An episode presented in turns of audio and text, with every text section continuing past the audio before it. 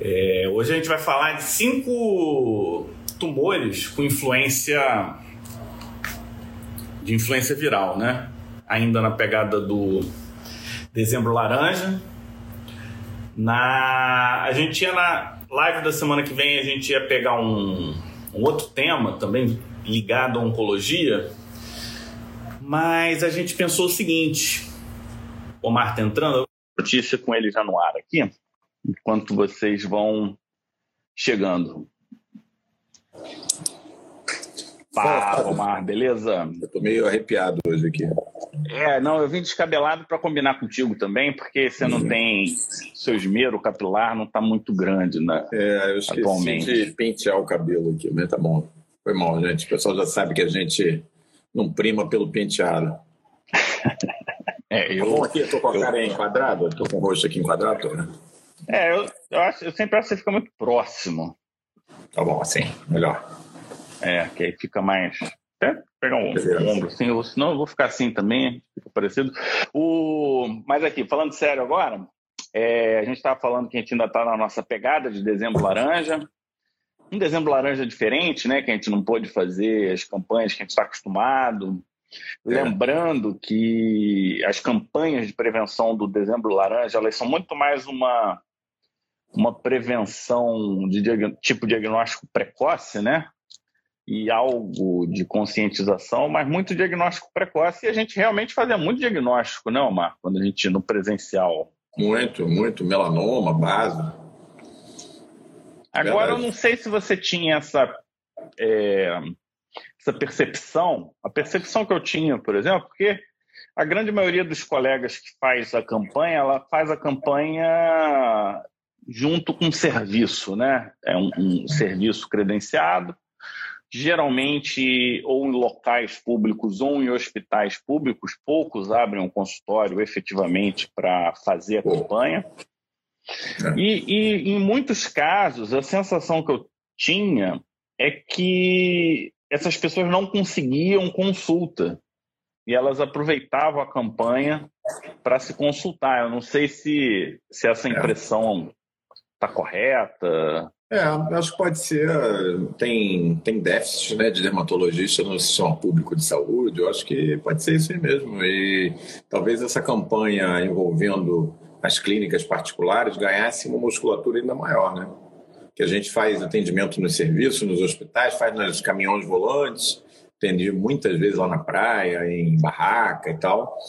Mas eu acho que teria uma capilaridade ainda maior se a gente pudesse incluir os consultórios, porque o que, que acontece na prática?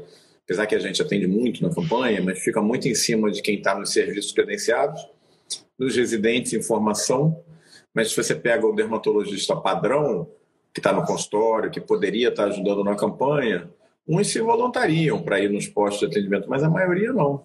A maioria acaba ficando em Geralmente casa. Geralmente é quem de alguma forma está vinculado, né? Ou é. para a sessão clínica ou está tá numa, tá numa regional, né? Na diretoria de, de alguma regional da SPD. Senão você acaba não participando, né? Isso é verdade. E eu, eu puxei esse tema pelo seguinte, eu ouvi essa semana, eu ouvi uma entrevista de um de um DJ brasileiro muito famoso, o Alok. Não sei se você conhece. Falou agora, conheço. Meus filhos adoram ele.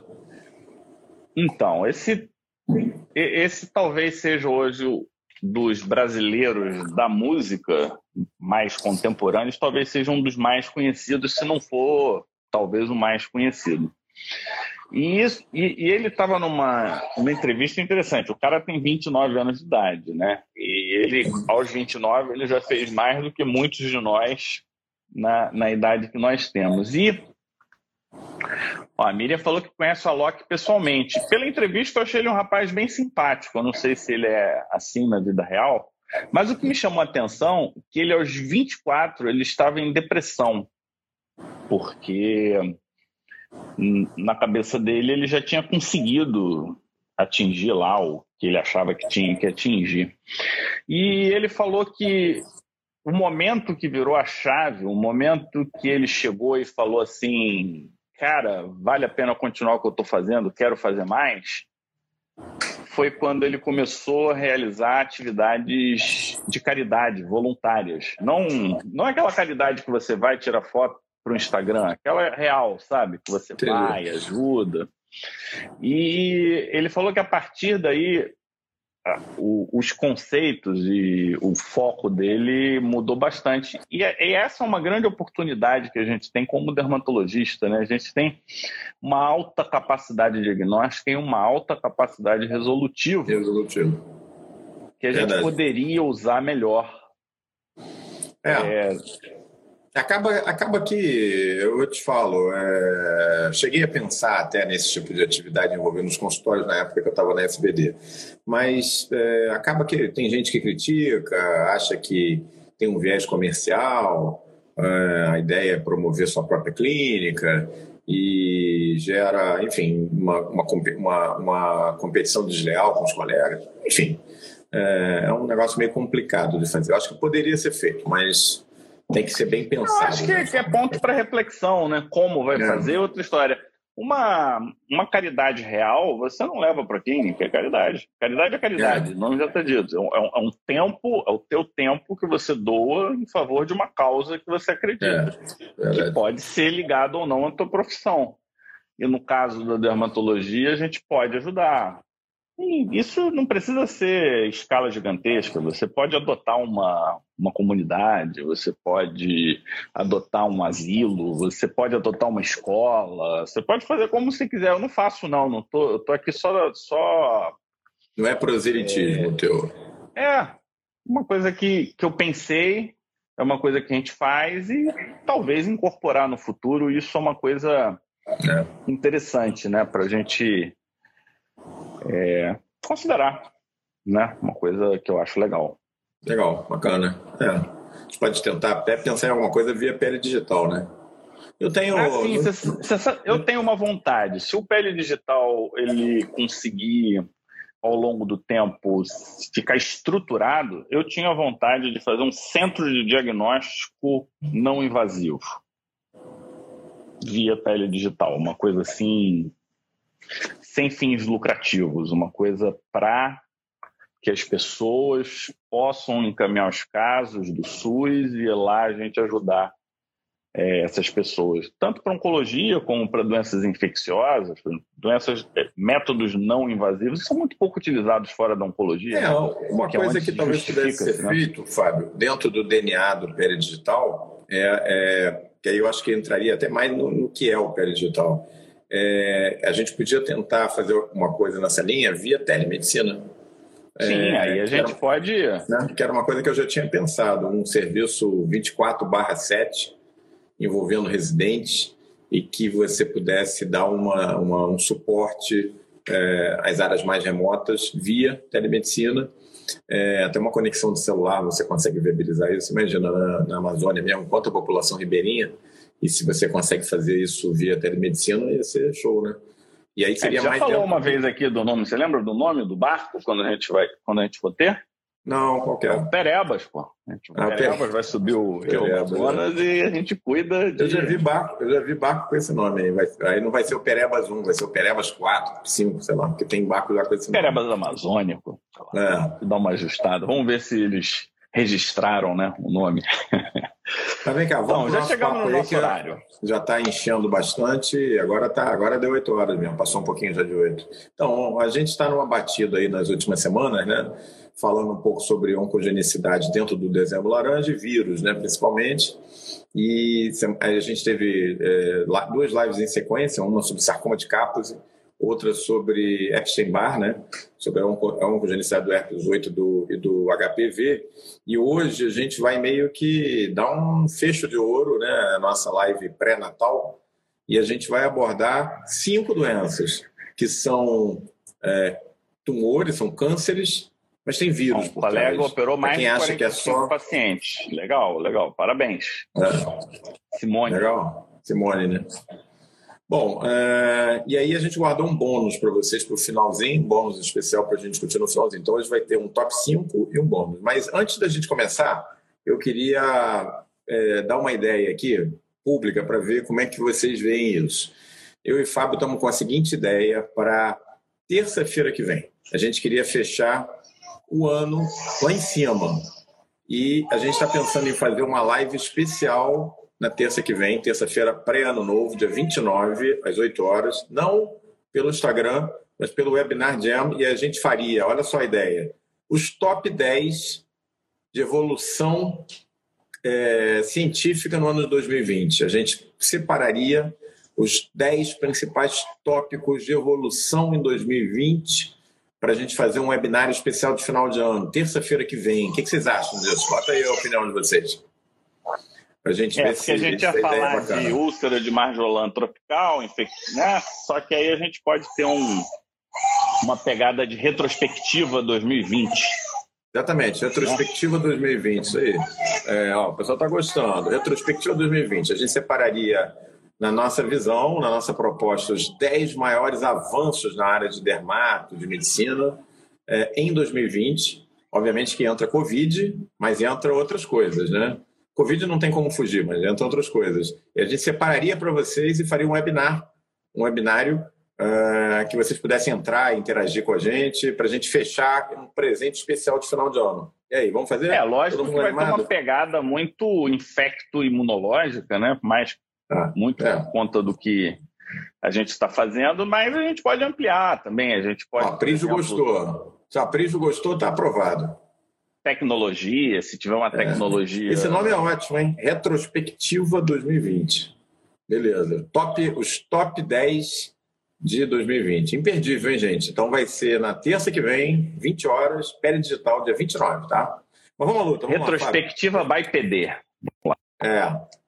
Mas vamos falar um pouco sobre o nosso assunto de hoje agora, que é o, a, a, os vírus e tumores, né? Então, vou começar. A gente vai fazer aqui um, um ping-pong hoje, tá? O Fábio vai ser o apresentador do top 5 de hoje. Ele vai falar um pouquinho sobre carcinoma de Merkel e vírus. Então, essa foi uma novidade, né? O carcinoma de Merkel ele tinha algumas coisas estranhas já, né, Fábio? Ele tinha aquela, aquela epidemiologia muito estranha, pegando pacientes idosos, pacientes imunossuprimidos. Ele tinha uma cara mesmo de que tinha alguma coisa a mais. E aí foi descoberto, né? Então, o que, que você tem aí para resumir para a gente de carcinoma de Merkel e vírus? É, eu acho que o carcinoma de Merkel ele é um carcinoma que ele foi descrito na década de 70. Então ele é relativamente recente, né? relativamente recente. Uhum. O foco aqui não é clínica, é associação viral tal, mas tem um acrônimo que os americanos usam que é AEIOU. AEIOU. Conhece esse acrônimo? AEIOU? Não. não. A de assintomático, E de lesão que se expande, né? É, I de imunossupressão, O de old, de idoso, e U de ultravioleta. Então, esse é o acrônimo. E assim, é interessante, né? Porque, sei lá, 70%, 80% dos casos de carcinoma de células de Merkel, eles são diagnosticados após a terceira tentativa. Ou seja, às vezes até com biópsia, às vezes demora três vezes para se fazer a biópsia e demora, às vezes, mais de uma biópsia para se fechar o diagnóstico de carcinoma de células de Merkel então, esse é um ponto interessante. E, e volta, né? Aquela retórica nossa de que você não diagnostica aquilo que você não conhece. Então, é importante para o médico ter um conhecimento amplo, né? Aquele cara com visão aberta, visão geral, às vezes você fica catando para dar o diagnóstico, mas é uma forma de voltar aquele assunto na cabeça. Individualmente, esse é o câncer de pele mais letal. Ele é mais letal do que o melanoma. Que o melanoma. Tá? E ele é o segundo que mais mata. Ele mata mais do que todos os outros, só perde por melanoma por questão aí de número. Então a gente está falando aqui de um tumor altamente agressivo, altamente letal. Então, Fábio, peraí, só uma coisa. O pessoal está reclamando aqui da minha conexão. Eu vou passar para o Wi-Fi, tá? Se cair, eu volto aqui. Poxa, mas não cai não. Se cair, eu te põe de tá, volta aqui. O pessoal está reclamando aqui, peraí. Então dizendo que a minha imagem está borrada, isso aqui. Eu vou, eu vou pro Wi-Fi. Se eu cair, eu volto aí, tá?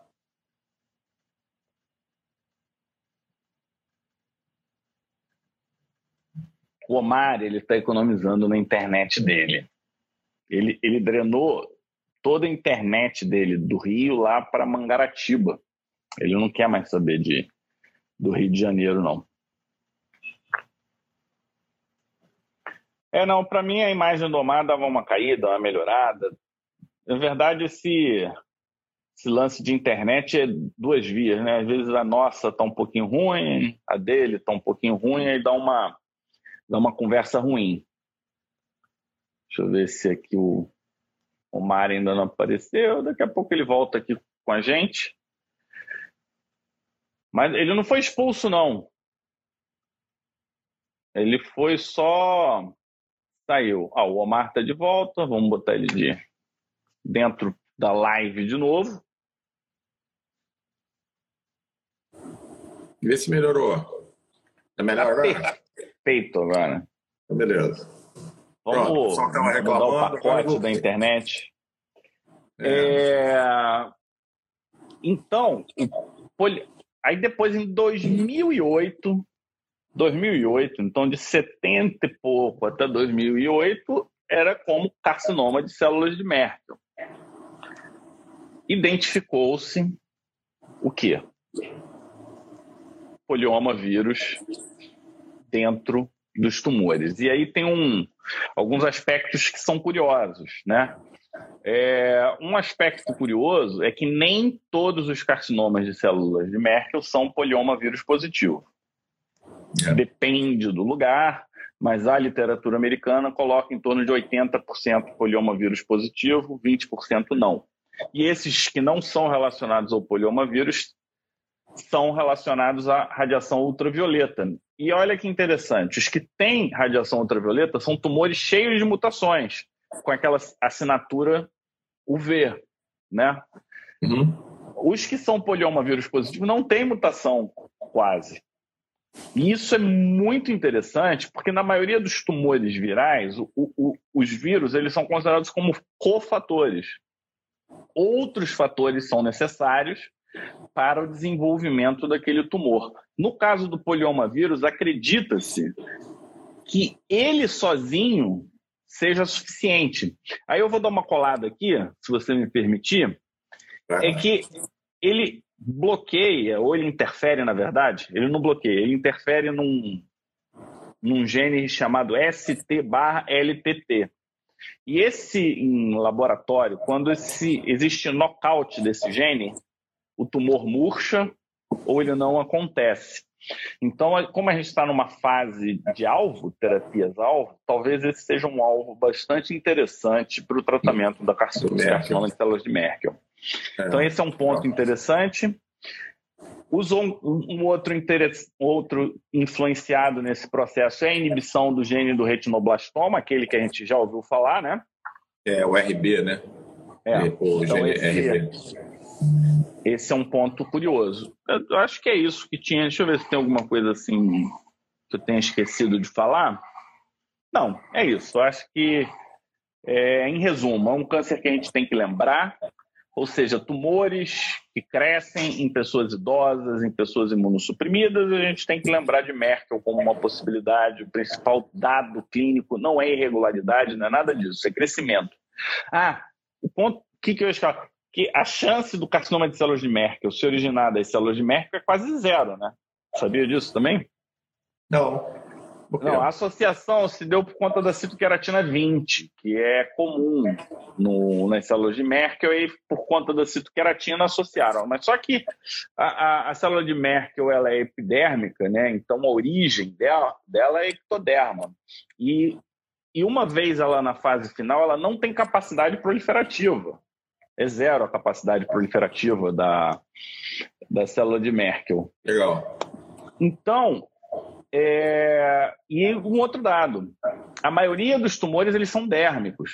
Como é que você imagina um tumor que cresce na, na epiderme ser dérmico? Então, hoje parece que não, parece que é, existem outras possibilidades, ninguém sabe exatamente a histogênese do, qual é a célula? Eu gosto dessa palavra. É, a histogênese.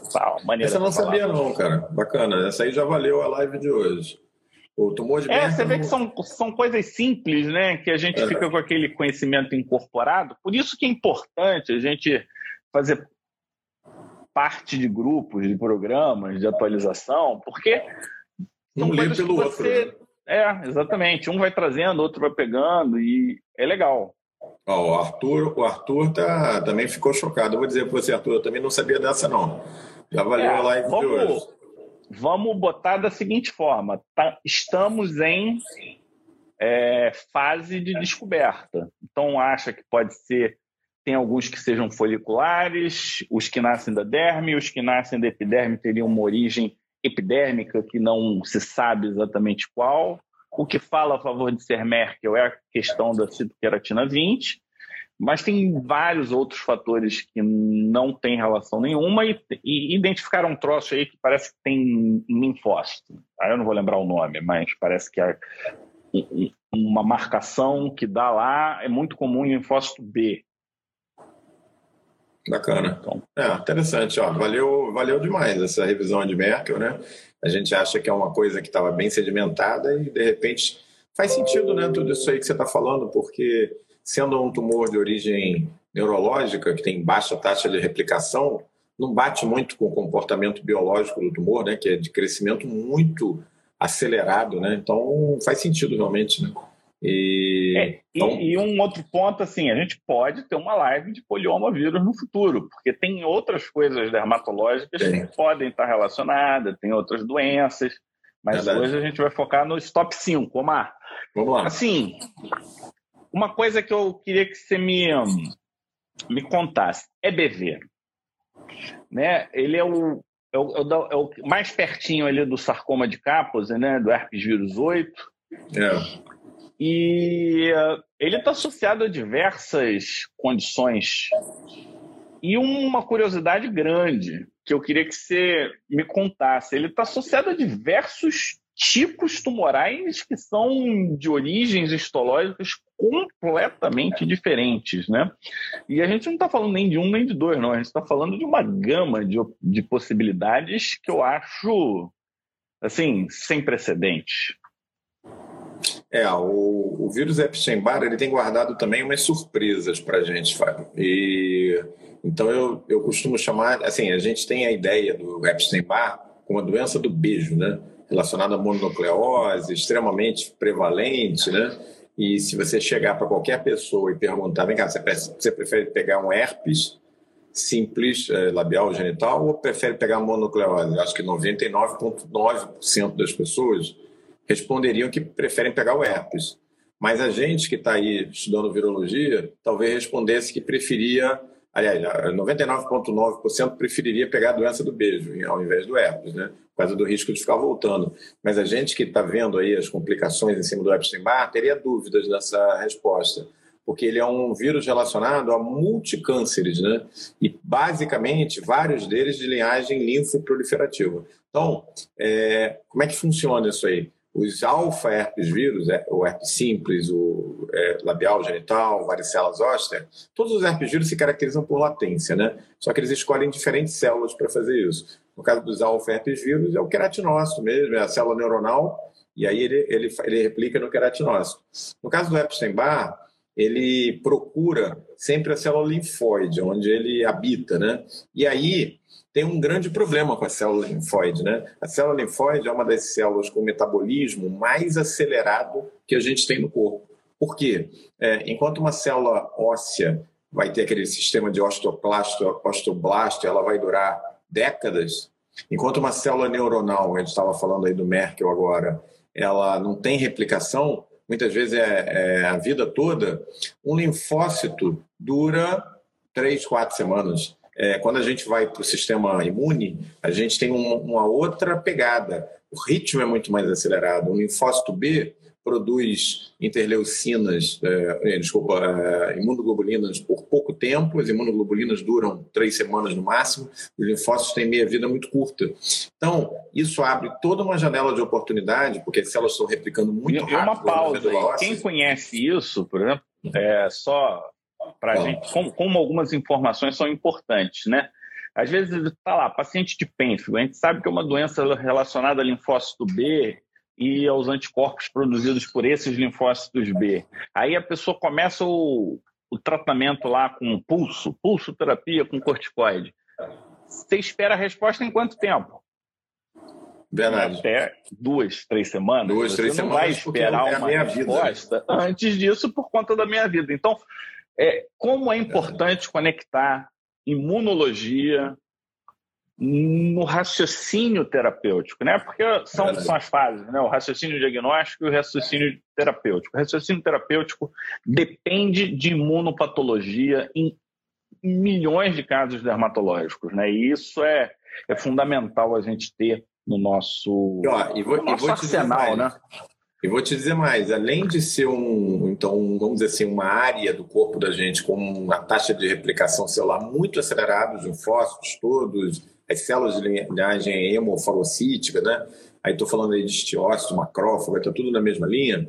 É, ainda tem um outro problema. Um dos genes, eu vou dar uma colada aqui, um dos genes, um dos oncogenes, uma das, na verdade, uma das oncoproteínas produzidas pelo Epstein-Barr, chama EBNA3 é, ela, tem uma, é, ela tem uma característica muito peculiar. Ela altera linfócitos B e ela libera interleucina 10. Se a gente lembrar, né, o que, que é a interleucina 10? Ela é o oposto da interleucina 1 no corpo da gente. A interleucina 1 é a, é, é, é interleucina pró-inflamatória por excelência, que dispara a cascata. A interleucina 10 é como a 4, ela é o freio, então, junta duas coisas complicadas, né? Junta um vírus que replica cronicamente a vida inteira dentro de células linfóides, que já tem uma taxa de replicação muito acelerada, junta o fato de que o, uma das oncoproteínas do vírus libera uma interleucina de baixa, de freio do sistema imune, e aí você cria uma situação ideal para você ter a oncogênese. E aí eu vou ler aqui. É uma, é, uma é, é situação imunossupressora celular, né? É, é a tempestade aí, perfeita, exatamente. Quase. Aí, aí, olha só, está na lista do, do Epstein-Barr, de, de, de, culpa aí do, do Epstein-Barr, vários dos linfomas de Burkitt, uh, carcinomas de nasofaringe, doença de Hodgkin, muitos casos, até 60% dos casos você tem o genoma do Epstein-Barr integrado, uh, doenças linfoproliferativas pós-transplante e boa parte dos linfomas não Hodgkin no paciente HIV positivo, no paciente com, com AIDS, né? Uh, então você vê assim, não é um câncer, não são dois, são pelo menos uns seis ou sete em que você tem numa alta proporção o genoma do Epstein-Barr integrado nas células do, do, do estroma tumoral, né? E, e aí você começa a ver que realmente, se a gente for falar hoje de, de cânceres causados por vírus, talvez seja ele o vírus mais associado proporcionalmente a câncer. É, aí tem que fazer a seguinte é, conversão. E alguns né? com uma influência geográfica, né? Tem, a gente tem aqui Exatamente. Esses carcinomas de cabeça e pescoço de linha média, de vez em quando aparece aqui. Tem, tem as duas, né? Tem o de linha média e tem o de cabeça e pescoço EBV positivo. São, é. são dois. Do, dois contextos diferentes. E eu não sei se você sabe, uh, aqui o, o, HPV ele não é suficiente né, para você ter o carcinoma cervical. E Sim. um dos cofatores considerados importantes é o Epstein-Barr vírus. E aqui a gente tem uma taxa de positividade de EBV nos cânceres de colo bastante elevada. Então, olha, não estou dizendo é. que todos os casos são EBV positivo, mas cofator ele pode ter mais de um, e o EBV é uma possibilidade. E a então, transmissão pessoal, sexual do EBV é uma possibilidade, assim também. no beijo você pode ter transmissão sexual. Isso não é muito falado, né? Uma coisa que meio que vai passando meio de, meio por baixo, que a gente não sabia o significado disso e a implicação disso a médio e longo então, prazo. Então, olha só, o pessoal que está ouvindo a gente, que estava nessa dúvida, é melhor pegar herpes ou melhor pegar Epstein-Barr? E eu antes responderia, sem pensar muito, que era melhor pegar a mononucleose. O que, que vocês estão achando aí? É, desses dois, sim, são péssimos os dois, né? Os dois herpes É melhor não ter, né? Provavelmente vocês já pegaram os dois, né? Essa aqui é a verdade. É, Você já verdade. pegou o Agora, já um, pegou. Uma, um comentário que tem que ser feito, Fábio, é assim: do total de pacientes com é, infecção e sorologia positiva para Epstein-Barr, quem faz câncer é uma pequena proporção. Mas o total de cânceres dessas linhagens que a gente estava comentando tem um percentual alto de Epstein-Barr. É o mesmo raciocínio da necrobiose lipoídica com diabetes. Diabetes é uma doença comum, tem uma taxa pequena de pacientes que fazem necrobiose lipoídica. Agora, do total de necrobiose lipoídicas, quase todo mundo, 70%, tem diabetes. É o mesmo a Mara Lisboa ela é mais sábia, ela não quer nenhum nem outro. Nenhum nem outro, isso aí. Boa. Bom, vamos seguir, Prova gente. Vamos seguir. Provavelmente pegou os dois, né? Olha, é. um comentário aqui. Uns três, quatro colegas já falam, perguntando cadê o curso de imuno. Cadê o curso Fiquem de tranquilos. Em 2021 a gente vai chegar com anticorpos à flor da pele. Em alta. Em alta. Em alta. Vem cá, é, me fala uma coisa então, seguindo na nossa linha de hoje, nosso top 3 agora. Então, só para lembrar, o top 5 foi carcinoma de Merkel, a gente aprendeu que o Merkel não é Merkel mais, e que tem um vírus que resolve 80% dos casos e que há, é um ponto possível para se agir através de uma droga antiviral e através de um, talvez de um imunobiológico que tem uma ação seletiva. No top é 4 ST-LTT. Não Bom, conheço esse troço. No top 4 nós já vimos o, o, o vírus multicâncer, que é o Epstein-Barr, a relação dele com Burkitt, com carcinoma de nasofaringe, carcinomas de linha média, com doenças linfoproliferativas em pós-transplantados e pacientes HIV positivo. Agora, nós vamos para o top 3. O Fábio vai apresentar para a gente qual é a relação entre mosquito e linfoma. Essa eu estou curioso, essa eu quero aprender. Qual é a relação ah, essa, essa eu falei, não, vou ter que escolher uma aqui que nem o Omar, a nossa enciclopédia ambulante, saiba. Assim, eu, eu não sei. que ir lá no dedo. Você sabe que existe relação entre é, picada de inseto e sintomatologia sistêmica. Era uma relação que lá atrás tinha um, um agrônomo que ele, ele alimentava os mosquitos dele com ele era a fonte de alimentação dos mosquitos dele. Então ele já não, ele não apresentava nenhuma reação é, no local da picada.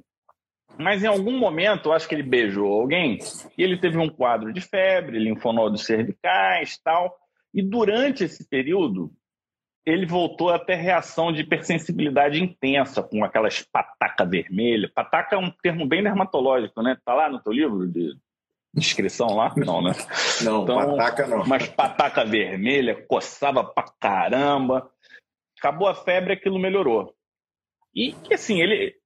Isso é uma coisa legal de americano. Eles publicam, então você consegue ter o acesso a, a aquela informação, tá? Mas em 1965, um hematologista, se eu não me engano, chamava-se Weed, e o que, que ele, ele fez uma relação entre hipersensibilidade exagerada picada de inseto com quadros de linfoma. Na verdade, eram com quadros de LLC e, e eram com febre, muito extenso. Pessoas que não tinham histórico nenhum desenvolviam um quadro da doença hematológica e tinham um quadro de hipersensibilidade picada de inseto. Isso ficou uma discussão na literatura, e começaram a descrever isso em outros linfomas, uns mais comuns, outros menos comuns tal. E aí, se, se aquilo era uma coincidência, a gente sabe que LLC tem expansão clonal de linfócito B, então poderia ser uma, sei lá, não uma relação direta, mas uma complicação Causal, do linfoma propriamente dito. É. Então, ficou, ficou esse blá blá blá. Até que em 1975, ano que o Fábio nasceu, o que, que aconteceu? No Japão, o cara descreveu uma, não sei se X casos de pessoas com hépatos pleno, linfonodo, que morreram e que tinham um quadro de hipersensibilidade à picada de inseto absurdo. E aí, casos esporádicos, eles foram sendo descritos, e aí começa, a gente começa a centralizar isso muito no Japão, no Japão, no Japão, e aí e, e, e, é, e a história dessa doença é a, é a doença que se equipara ao selvagem, no sentido de você ir vendo todas as evoluções vão sendo estudadas, as perguntas vão sendo feitas e os pesquisadores vão indo atrás. Quem, quem não conhece a história do fogo selvagem do início, acho que eu, eu sugiro que busque Acho que a gente pode apresentar também no nosso curso de imuno quando sair, tá lá, porque tá previsto, realmente é, é lindíssimo você vendo o que acontece, tendo a pergunta científica e a resposta através de da ciência, né? Ciências blá blá blá que não levam em nada. Então o que, que aconteceu? Em 1990, na verdade, deixa eu só checar a data certinha aqui.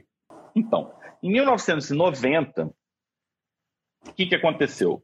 Na biópsia da pele, começou a identificar células CD56 positivo, que são células NK. Você não espera esse tipo de célula numa picada de inseto. E aí depois eles viram que essas células NK, elas eram infectadas pelo EBV, como aquela, aquela frase de americano, né? transformando a história longa em curta, o que, que aconteceu? No fim, eles viram que a saliva do mosquito estimulava linfócitos CD4. Esse linfócito CD4 tirava o EBV da latência e ele entrava em fase lítica nas células NK, que são uma das possíveis células infectadas né, pelo EBV. E aí, quando elas entravam em, na, na, em fase lítica, você tinha a evolução para doença linfoproliferativa associada às células NK. Então, aqui a gente está falando de uma doença linfoproliferativa associada ao EBV, desencadeada pela picada do inseto, muito parecido com o nosso, fogo, com o nosso fogo selvagem. Interessante. Esse, essa, essa, é uma história. Hoje, hoje eu estou aprendendo um monte de coisa de virologia aqui. E, assim, existe uma situação muito parecida aqui no Peru, que é a hidroa vacciniforme. A hidroa, ela é BV positiva e células NK positivo. E aí, com isso, eles falam que existe um espectro entre hidroa vacciniforme, não aquela localizada, mas aquele quadro sistêmico de hidroa, que você tem as lesões de fotossensibilidade, mais um quadro de febre, estado febril tal, com a infecção EBV crônica ativa e os linfomas. Eles são considerados um, um espectro. É, um espectro de doença e a forma mais grave espectral hoje é chamado de síndrome REM. REM porque a pessoa tem uma hipersensibilidade exagerada à picada de inseto, E de EBV e N de NK. Então, eu acho que fica aqui uma mensagem. Pessoas que do nada desenvolvem quadros de hipersensibilidade exagerada picada de inseto têm que lembrar de situações clínicas como infecção pelo HIV, alguns linfomas, infecção ativa pelo EBV. Então, está aqui como um mais um para a gente lembrar. Esse aí foi a dedo para você, hein, Omar? Esse é, eu estou aprendendo hoje aqui. Hoje eu, eu gosto de virologia, estou aprendendo. Esse você pegou na forquilha do. Mas realmente é interessante o, o, paralelo com o fogo selvagem, né? A coisa do, da exposição à saliva do inseto e, e a pesquisa de base aplicada, né? E como se desencadeou, você vê, um conhecimento que foi útil para começar a explicar uma doença que a gente, na verdade, não conseguia explicar, a hidrovaciniforme de Bazan, descrita pelo Bazan, mas frequente aqui nas áreas elevadas, né, de altitudes aqui na, na, na América Latina. Então, assim, uma conexão literalmente transoceânica vinda do Japão para, enfim, é, é, Europa, né, onde foi descrita a doença pelo Bazan e, e aportando aqui na América Latina. É isso aí. Essa aí foi outra que valeu demais também hoje. Não conhecia, tá, não. Então, já que, já que a gente estava lá no Japão, vamos para a Europa. E eu queria vamos que lá. você me explicasse o que é esse tal de câncer líquido dos portugueses. Isso. Então, essa também era para te deixar com a pulga atrás da orelha, mas assim, o nosso top 2 de hoje, que câncer líquido é esse dos portugueses? Os portugueses, coitados, é, é, assim, coitados, são um povo sensacional, deram origem ao nosso país, né? Tem algumas doenças que são muito características em Portugal, né? A gente tem aí a doença dos pezinhos, né, que é uma amiloidose sistêmica, mutação do gene da transretina, mas existe uma outra doença relacionada às grandes navegações e que é um linfoma. Qual é? Leucemia linfoma leucemia cutânea de célula T relacionado ao vírus HTLV. E aí a gente tem a primeira, o primeiro relance na história da medicina, é, antes do HIV, de um retrovírus causando infecção, podendo levar à morte e é, relacionado a câncer, né? Principalmente linfoma. É, inclusive o HIV, né? Eles é, descreveram o primeiro nome, qual foi, né? É, HTLV1, 2 e ele chamado de HTLV3, né? De tão próximo que ele é do linfoma leucemia cutânea de T. Bom, não, não falta manifestação cutânea. E por que e qual que é o link dos portugueses nessa história? Não sei se você conhece a história, né?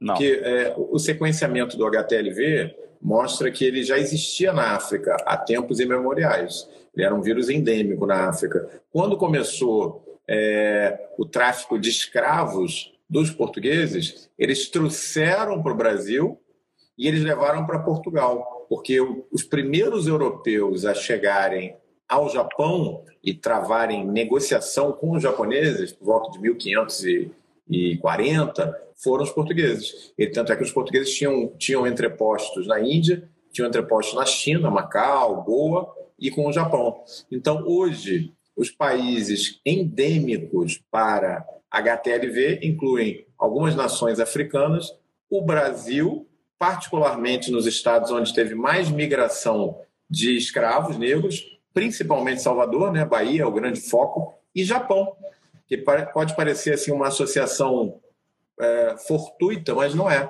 O que liga todos esses pontos foram os grandes descobrimentos dos portugueses. Então, o tráfico de é, negreiro, feito intensamente pelos portugueses. É, existem casos também de linfoma, leucemia cutânea de célula T, aonde? No Caribe, que foi um outro local que recebeu muitos negros africanos e não por acaso foi no Caribe que foi descrito inicialmente a dermatite infectiva, que é uma das manifestações cutâneas relacionadas ao HTLV. O HTLV pode fazer várias coisas. Ele pode fazer a paralisia espástica tropical, pode fazer o linfoma, leucemia cutânea de célula T e pode dar dermatite infectiva. Dermatite infectiva descrita no Caribe, inicialmente. Muitos casos já agora na, aqui em Salvador, na Bahia, né? E, e muito caso aqui no Brasil também, como tem no Japão. Então, esse também é uma associação inesperada para o nosso top 2 de hoje, que é o câncer líquido, o câncer leucemia, linfoma barra linfoma, que foi, vamos dizer assim, globalizada pelos portugueses lá no século XIV, no século XV. A gente fala muito de globalização hoje, Fábio. É, muitas pessoas até é, usam o termo globalização como uma coisa extremamente negativa. Mas o maior era de globalização que se viveu foi entre 1400 e 1700 quando os povos foram movidos maciçamente pelo mundo, né? com os tráficos negreiros, com os, índios e tal, é, os brancos entrando, os europeus entrando em todos os continentes, e principalmente com as trocas de é, plantas e animais. Né? Eu tive em Paris uma, uma vez, estava é, andando ali no Jardin de Aclimatation, é, que é um lugar lindo para você visitar ali em Paris, né, que é o Jardim de Aclimatação. E aí me bateu um raio na cabeça, porque uma coisa que sempre me chamou atenção foi assim, aqui no Rio de Janeiro, que foi onde foi a sede do governo português, quando eles chegaram em 1808, né, quando efetivamente começou a história brasileira, 1808, família real veio para o Rio de Janeiro. É, o que, que eles fundaram em primeiro lugar? Eles fundaram a Casa da Moeda, ok, precisava ter moeda corrente, eles fundaram o Banco do Brasil, eles fundaram a Universidade Federal do Rio de Janeiro e a Universidade da Bahia, mais ou menos na mesma época. E o que, que eles fundaram de importante aqui no Rio de Janeiro, que você conhece, já deve ter ido muitas vezes? O Jardim Botânico.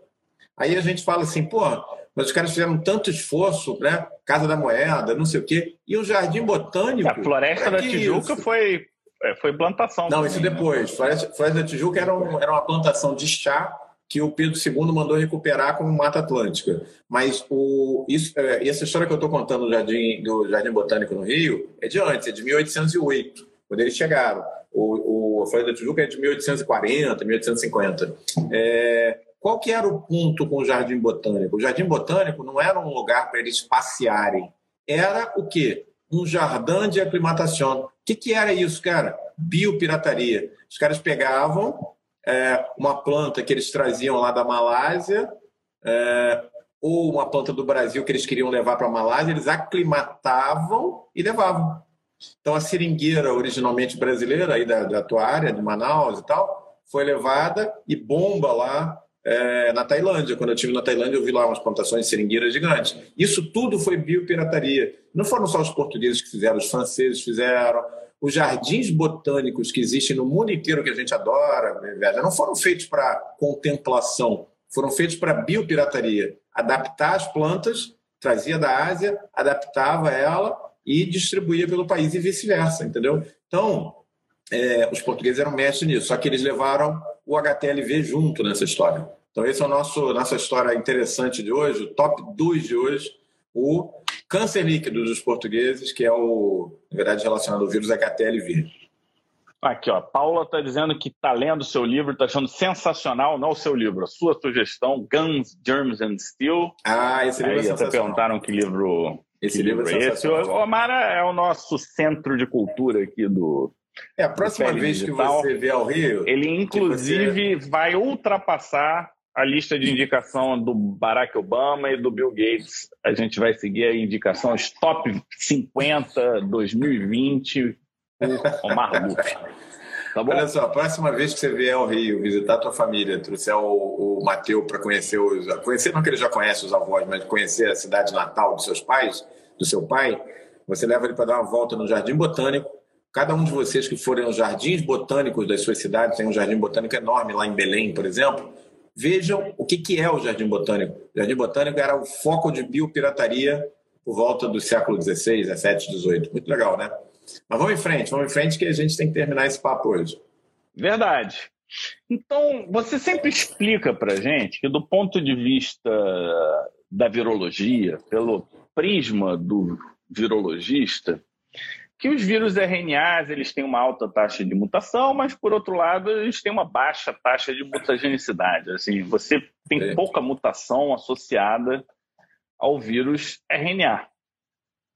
Mas aí nós dermatologistas a gente faz muito diagnóstico de hepatite, assim, pelas manifestações dermatológicas. Não é tão infrequente. Na verdade, muitos dos diagnósticos de hepatite são diagnósticos ectoscópicos num primeiro momento, que é observar a icterícia. Sim. E aí a gente não pode esquecer do hepatite B e hepatite C, que são dois vírus que não são de DNA, se eu não me engano. Eles, algum dos dois é DNA? O, o vírus da, o B é DNA. é, eu fui dar uma checada aqui. O B é DNA e o C é RNA. O B né? é DNA e o C é RNA, exatamente. Então, vamos focar no C. Por que, que o C, um vírus RNA, ele é tão carcinogênico, e aí mais especificamente aqui para os hepatócitos, né? Então vamos lá, né? O... Lembrando que a gente, como dermato, vai ver icterícia, vai ver o líquen plano, que muitas vezes está relacionado à infecção pela hepatite B, vai ver, nos casos mais avançados de doença hepática, vai ver Spider Nevus, né, o Nevo-Aranha, tem várias manifestações aí que o dermatologista... Crioglobulinemia. Crioglobulinemia. A minha prova para professor na UF, quando eu fiz o concurso para a UF, eu fiquei um ano lá como professor, foi uma prova prática com paciente de crioglobulinemia, internado, que tinha amputado braço, amputado perna, era hepatite B. Coitado. É. Foi a minha prova prática. Foi punk, né? Prova prática. É, hoje nem se faz mais, né? Porque agora você vai lá faz uma provinha, né? Mas eu tive prova prática com o paciente, examinando ele sem saber qual era o diagnóstico. Foi difícil aquela prova. Eu acho que tem Mas... que ter prática, pô. É. Mas enfim, é... aí eu vou contar para você, vou dar os números aqui para você sentir o drama da coisa. Primeiro, gente, olha só. Hepatite B e hepatite C, a gente fala assim, é tudo a mesma coisa, né? Hepatite e tal. Esquece isso, tá? Então, primeiro, a primeira, primeiro dado importante: hepatite B e hepatite C não tem nada em comum, a não ser o fato de eles infectarem as células hepatocitárias, o fígado, né? O vírus da hepatite B é um vírus DNA.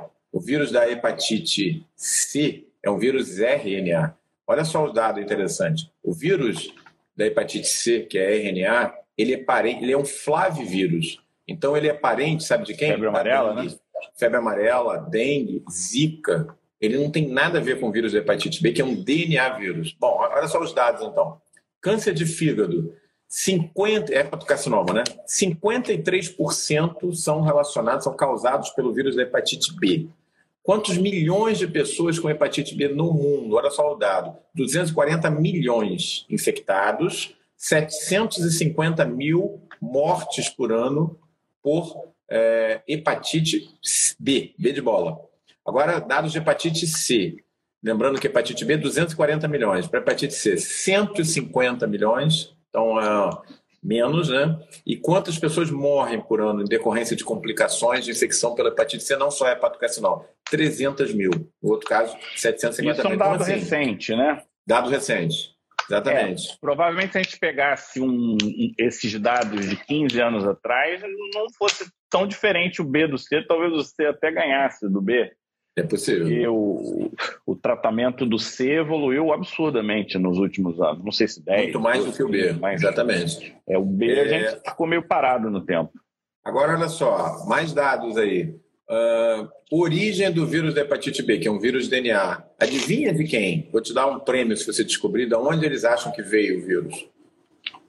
Qual é o prêmio? Morcegos. Morcegos. Poxa. Olha aí o vírus da Covid. Morcegos uma infecção zoonótica ou vírus na natureza mais parecido com o vírus da hepatite B é carregado por morcegos. Então, os morcegos que já tem na lista deles ebola, que já tem SARS-CoV-2, que já tem SARS, MERS, que tem vírus da raiva, tem mais um para botar na lista deles, o vírus da hepatite B. Provavelmente de origem do morcego. E o vírus da hepatite C, esse que eu falei que é RNA, que lembra mais a dengue, Sabe qual é o vírus da natureza mais parecido com eles? Aí tem uma história interessante. Cavalos. O vírus mais próximo habita cavalos, e aí eles fazem uma análise genética do vírus da hepatite C e eles têm uma ideia mais ou menos de quando é que a, a infecção pulou para os seres humanos. E aí a gente tem uma surpresa. Onde e quando isso aconteceu? Sabe quando? Baixa Idade Média na Ásia. O que, que junta tudo? Ásia, Baixa Idade Média e, é, e, e, esse tempo é, e, e, cavalos. Uma coisa só: as, in, as é, invasões unas é, dos hunos, Átila Uno, dos é, mongóis. Então, o que, que eles acham que aconteceu? É, algum cavalo carregava o vírus da hepatite C, alguma coisa parecida com o vírus da hepatite C, deve ter passado essa infecção acidentalmente, é uma zoonose também, para essas populações unas, dos, dos unos, que eram bárbaros, viviam nas estepes asiáticas, talvez da Ásia, e quando eles invadiram a Europa, inicialmente eles bateram contra o Império Romano e depois eles ficaram por ali até o meio da Idade Média, né? foi de é, 700, 800 depois de Cristo até 1400, na época do descobrimento do Brasil ainda tinha unos ali na Europa. Durante mil anos, é, eles carregaram esse vírus para a população mundial e disseminou, entendeu? Então, hepatite C, provavelmente origem de cavalos, vindo com os hunos, com os mongóis, na Idade Média. Fantástico, né? Então, ó, isso é, só aqui no peridigital. O... Uma dúvida que fica, né? Com esses números tão importantes, por que, que a vacinação pra, contra o vírus da hepatite B não é, não é universal? É, a, vacina para hepatite B ela tem um problema, né? A gente está falando para caramba aí de, de eficácia para a vacina de Covid, mas a, a, vacina de hepatite B tem uma eficácia em torno de 78%. Eu mesmo fui vacinado, quando eu fui checar, eu não virei a sorologia. Mas é verificável isso. É verificável. Mas muita gente vacina e acha que, no, que virou e ponto, né? Eu mesmo não virei, tive que fazer um booster depois, um reforço, né? É, que todo mundo que é profissional Mas de saúde. entrar, né? Tipo, oi, tudo bem? Como é que está é. a tua vacina de hepatite B? Por que, que você não se vacinou? É. Porque uma coisa é. é ser gratuito, outra coisa é quem deve tomar. Na tua, na tua ideia, quem deveria tomar? Ah, eu acho que profissional de saúde, obrigatoriamente. Porque, assim, o ideal é vacinar universalmente, né? Todo mundo, né? É, universalmente. Algum é de não ser todo mundo? Não, Custo. Acho que é simplesmente por custo, né? Não, tudo Mas, bem. Não é uma é. vacina que se justifique. Mas vamos pegar número. Quanto o Brasil não gasta de transplante hepático por ano? Com certeza. é. talvez o, o, programa de transplante do Brasil seja um dos maiores do mundo. Um dos, um dos maiores do mundo. Então, é, a Paula, por exemplo, a Paula está dizendo que ela acha que em alguns anos vai mudar. Eu acho que se continuar essa vacinação marota, não vai mudar nada, não. Vai ficar bem parecido. Eu acho que tem que ser uma coisa assim: todo mundo tem que tomar. E aí sim você passa a ter uma cobertura vacinal e número de casos bem menor, né? É, agora, agora é obrigatório, né? Entrou no, é, agora a gente, tem um público, a gente tem um público médico grande aqui acompanhando a gente. Então, para vocês que estão ouvindo, principalmente profissionais de saúde, lembrar que é mandatória essa vacinação para hepatite B. Está no calendário desde quando, pessoal? É. Ah, desde os anos 80, meio, meio dos anos 80 já tinha. Como é uma vacina antiga. É, uma vacina antiga. Para hepatite C você não tem vacina, mas para hepatite B já tem há bastante tempo. Agora, ela não vira tanto a sorologia, é, é em torno de 78%. Então, o que falta, de repente, é uma checagem disso, né? Exatamente. Verificar então, se deu certo. Eu vou dizer assim, aconteceu comigo. Eu, quando eu fiz o concurso lá para o Fundão, era obrigatório vacinar. Eu fui lá, fiz a vacina que eu não tinha ainda. Aí, beleza, para mim estava resolvido. Aí, anos depois, eu fui fazer outro concurso lá para a Unirio. Não, eu já tenho. Quando eu fiz a sorologia, que eles me pediram, não, não tinha virado. Aí eu fiz o booster e aí depois virou. Então, eu mesmo fiquei descoberto durante, sei lá, mais de 10 anos, sem saber que estava descoberto, porque para mim eu estava vacinado, entendeu? Então, a gente tem que estimular o pessoal a checar. A hepatite B foi vacinado, mas não tem essa soroconversão tão alta. É, você nem precisa perguntar se foi, basta pedir a é. sorologia e ver se teve conversão ou não tem. Se, se Agora, converteu, um, de, um, detalhe interessante que eu acho que fala bem dos tempos modernos, Fábio, é assim, quando eu formei, quando eu estava lá na UERJ, é, meados dos anos 80, 88, ainda era aluno de faculdade, eu aprendi, você é um pouco mais novo, eu aprendi assim, que tinha hepatite A, hepatite é, B e hepatite não A, não B. Foi assim que eu aprendi. Quando eu formei, bem quando eu formei, em 90, 91, foi descrito o vírus da hepatite C e depois o delta, né? Mas quando eu estava na faculdade, não. Bom, e agora recentemente a hepatite C, não a B, não a B, tá, gente? A C é uma doença curável. A taxa de cura dela, eu estava checando, ela chega a 90% com as novas drogas. É, eu participei, até orientei umas teses aí sobre manifestação cutânea de tratamento para hepatite C. Melhorou muito. As drogas, uns 5, 6 anos atrás, davam muita lesão cutânea, algumas até graves. Hoje, praticamente, já não dão mais. Então... É, e até é curioso isso, porque algumas teses terminaram depois deles terem mudado todo o esquema, ou seja, a pessoa estava fazendo a tese é. ou a dissertação sobre as drogas, que davam um monte de reação, mas ela já não estava mais no. É, e aí ficou uma. Eu participei de. É, teve uma efervescência nesse assunto aí há uns 5, 6 anos atrás, e é, às vezes você fica com uma tese datada e não consegue nem publicar e não serve para nada, porque nem usa mais o remédio, né? Isso é curioso é. mesmo. Mas o é interessante é que, assim, no meu tempo de vida como médico, eu vi essa doença ser descrita, porque não tinha hepatite C quando eu estudei medicina, era não A, não B, e eu vi ela ser curada mais recentemente. No meu tempo de vida como médico, eu tenho 30 anos de formado, então eu vi a doença nascer e morrer. Porque, assim, óbvio que não morreu, a doença está aí e ela ainda mata muita gente, mas na teoria ela é curável. É, com os tratamentos já disponíveis. Então, isso é muito legal, né? Eu acho que a gente tem que manter o otimismo, porque a medicina está evoluindo num ritmo muito bacana. Você vê no teu tempo de vida, meu, profissional, não podia imaginar isso, uma doença nascer e morrer, né? Então, acho que isso fala bastante de como é que o ritmo que a coisa está, né? Então, eu é acho que quando eu li pela primeira vez, ainda era não B, não, não, não A, não B. B. É. Ou tinha acabado de ser descrito como C. É. Eu acho que foi isso. Eu acho que era. foi início, início dos anos 90. B, agora hepatite C. É. é. Era tipo isso. Tinha acabado de de, de, dar um nome aos bois. E, e é. assim, olha, eu acho que os vírus de hepatite eles são um exemplo de como as classificações elas são feitas baseadas no olho de quem vê. Então, como são vírus hepatotrópicos e basicamente hepatotrópicos, eles fizeram uma classificação dos hepatotrópicos, mas eles têm origens virais completamente diferentes. Né? Completamente. Né? Eu não sei nem que número está hoje, mas então, é, isso é uma coisa que, assim, ó, a Carla está dizendo que foi sim, foi. Se a Carla disse, está dito. A é. gente tinha acabado de dar um nome aos bois na época que a gente aprendeu, né? É. A Paula está dizendo que a Paula Rasa aqui do Rio, um beijo, Paula. Bom, bom ver você aqui participando.